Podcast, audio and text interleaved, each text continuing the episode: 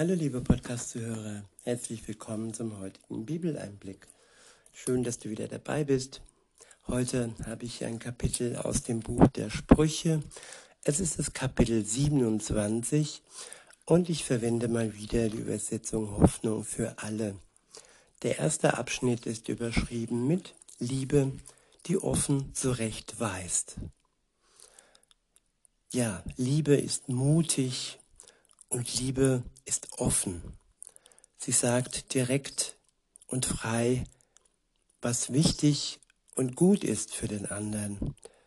Was man aus Liebe ausspricht, schadet niemand. Schweigen kann oftmals schaden. Schweigen ist feige, heißt es woanders. Und Liebe ist mutig, Liebe ist stark. Und wenn der, der offen zurechtgewiesen wird, weiß, dass diese Zurechtweisung aus Liebe geschieht und er das nicht in den sogenannten falschen Hals, Hals bekommt, sondern diese Worte ernst nimmt, dann kann eine Beziehung gelingen.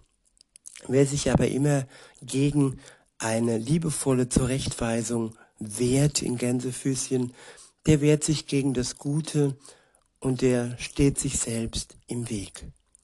In Vers 1 heißt es, brüste dich nicht mit dem, was du morgen tun willst, denn du weißt nicht, was der Tag dir bringt. Tja, wir haben große Pläne und wir denken, wir sind so stark, dass wir diese Pläne umsetzen können, solange sie ja, im Sinne Gottes sind und solange sie in seinem Zeitplan sind, dann ist das wohl möglich mit Gott zusammen. Aber manchmal ist es auch so, dass wir Pläne haben, die nicht in seinem Sinne und nicht in seinem Plan sind und vielleicht aber auch zur rechten, zur unrechten Zeit ähm, kommen und durchgeführt werden wollen, mit dem Kopf durch die Wand. Und ja, wir wissen nicht, was der morgige Tag bringt. Und insofern sollten wir uns auch nicht brüsten mit dem, was wir heute für morgen geplant haben.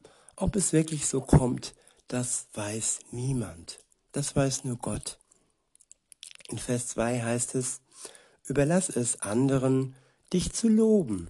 Es ist besser, ein Fremder rühmt dich als du selbst ja, eine neutrale Person, die dich wirklich ohne böse Absichten lobt, die dich lobt, ohne dass sie denkt, ja, dass sie durch das Lob etwas bekommt oder die nicht selbst unter Druck steht, dich loben zu müssen oder zu wollen. Nein, ein Fremder ist meistens neutral, der hat nichts zu verlieren und er will auch nichts von uns. Insofern ist es gut, wenn Fremde uns loben und nicht wir selbst uns loben, nicht wir selbst uns in einem Licht stellen und andere dann denken, uch, ist der arrogant, uch, ist der überheblich. Und das ist nicht gut. Insofern, ja, lassen wir anderen, überlassen wir es anderen, uns zu loben.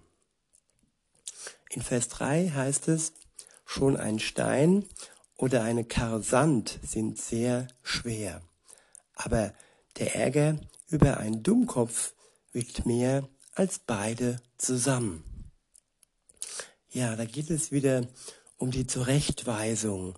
Und Ärger entsteht, wenn wir zurechtweisen oder wenn wir zurechtgewiesen sind. Und wenn diese, ja, diese Zurechtweisung nicht da ankommt, wo sie von der Liebe her ja beabsichtigt ist, nämlich in unserem Herzen, in unserer Einsicht, in unserem Verstand. Und wenn wir keinen Verstand haben, dann sind wir ja mit einem dummen Kopf vergleichbar. Und dann haben andere Ärger mit uns oder wir haben Ärger mit den dummen Köpfen. Und dieser Ärger sollte nicht zu groß werden und nicht zu ausdauernd sein, denn Ärger macht krank und Ärger bringt eigentlich gar nichts auf Dauer.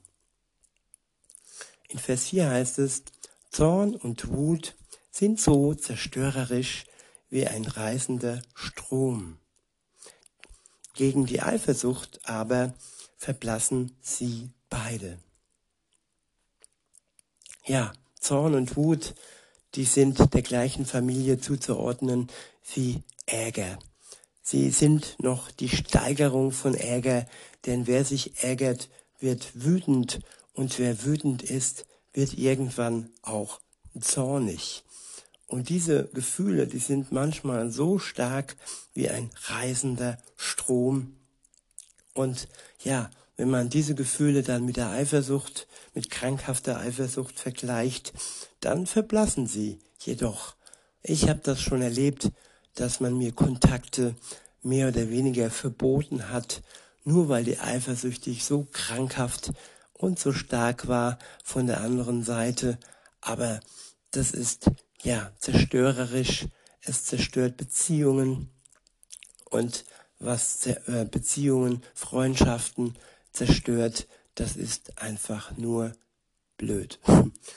Weiter heißt es in Vers 5, Liebe, die offen zurechtweist, ist besser als Liebe, die sich ängstlich zurückhält.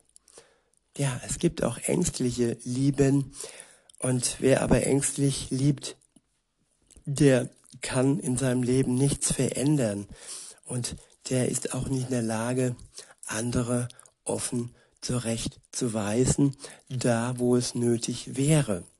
Und wenn ich Menschen um mich herum haben, habe, die ängstlich, die mich ängstlich lieben und die nicht in der Lage sind, mich offen zurechtzuweisen, ja, dann kann ich auch nicht vorankommen. In Vers 6 heißt es, ein Freund meint es gut, selbst wenn er dich verletzt. Ja, manchmal verletzen wir uns gegenseitig.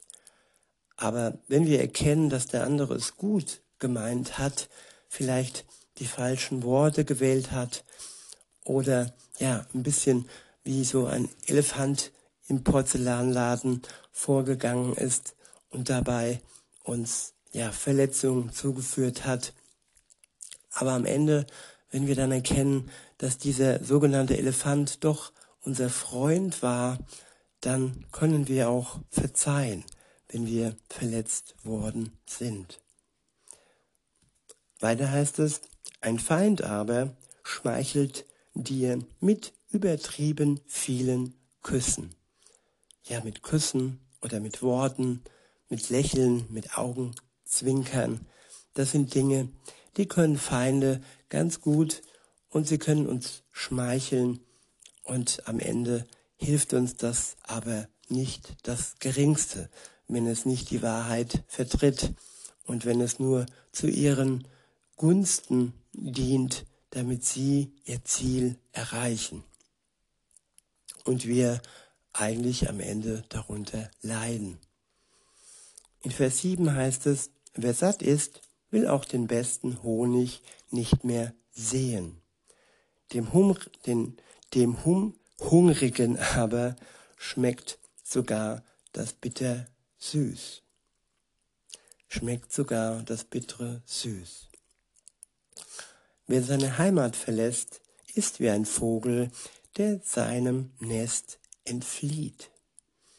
Tja, wenn ich zurückdenke, wie ich meine Heimat verlassen habe, das war schon ein gewisses Gefühl von, ja, vogelfrei zu sein, unabhängig zu sein und nicht mehr in der Enge des Zuhauses zu leben. Weiter heißt es in Vers 9, duftendes Öl und Weihrauch erfreuen das Herz. Genauso wohltuend ist der gute Rat eines Freundes. Ja, der gute Rat eines Freundes. Wenn wir ihn ernst nehmen und wenn wir ihn uns zu Herzen nehmen. Auch wenn es im Nachhinein sich manchmal rausstellt, wenn wir dann schon ins Fettnäpfchen oder in die Grube, in die Falle getappt sind, dann zeigt es uns, dass ein guter Freund uns zumindest gewarnt hat vor der Gefahr. In Vers 10 heißt es, verlass niemals deinen Freund oder den Freund deines Vaters. Wenn du in Not gerätst, dann geh nicht bis zum Haus deines Bruders. Ein Nachbar in der Nähe kann dir besser helfen als der Bruder in der Ferne. Ja, so ist es auch bei mir. Mein Bruder ist in der Ferne und Nachbarn hatte ich schon gute und Nachbarn kommen und gehen, aber Nachbarn haben wir durchaus, mir durchaus schon geholfen. In Vers 11 steht, sei verständig, mein Sohn, meine Tochter, und mach mir diese Freude. Dann habe ich eine passende Antwort für jeden, der mich verachtet und beschimpft. Verständig sein und anderen dadurch erfreuen. Verstand haben und nicht nur mit dem Bauch ähm, agieren, sondern wie gesagt auch mit dem Verstand. Und wenn wir mit dem Verstand agieren, dann haben wir auch eine passende Antwort für jeden, der uns verachtet und beschimpft. In Vers 12 und folgende heißt es, der Kluge sieht das Unglück voraus und bringt sich in Sicherheit. Ein Unerfahrener rennt mitten hinein und muss die Folgen tragen. Ja, manchmal ist es gut, sich in Sicherheit zu bringen und nicht mehr und mehr in das sogenannte offene Messer hinein zu laufen. Weiter heißt es in Vers 13, wenn jemand so leicht, leichtsinnig war, für die Schulden eines Fremden zu bürgen, dann leihe ihm nur etwas gegen Pfand. Wenn jemand seinen Nachbarn frühmorgens mit lauter Stimme begrüßt, dann wird es ihm als Verwünschung ausgelegt.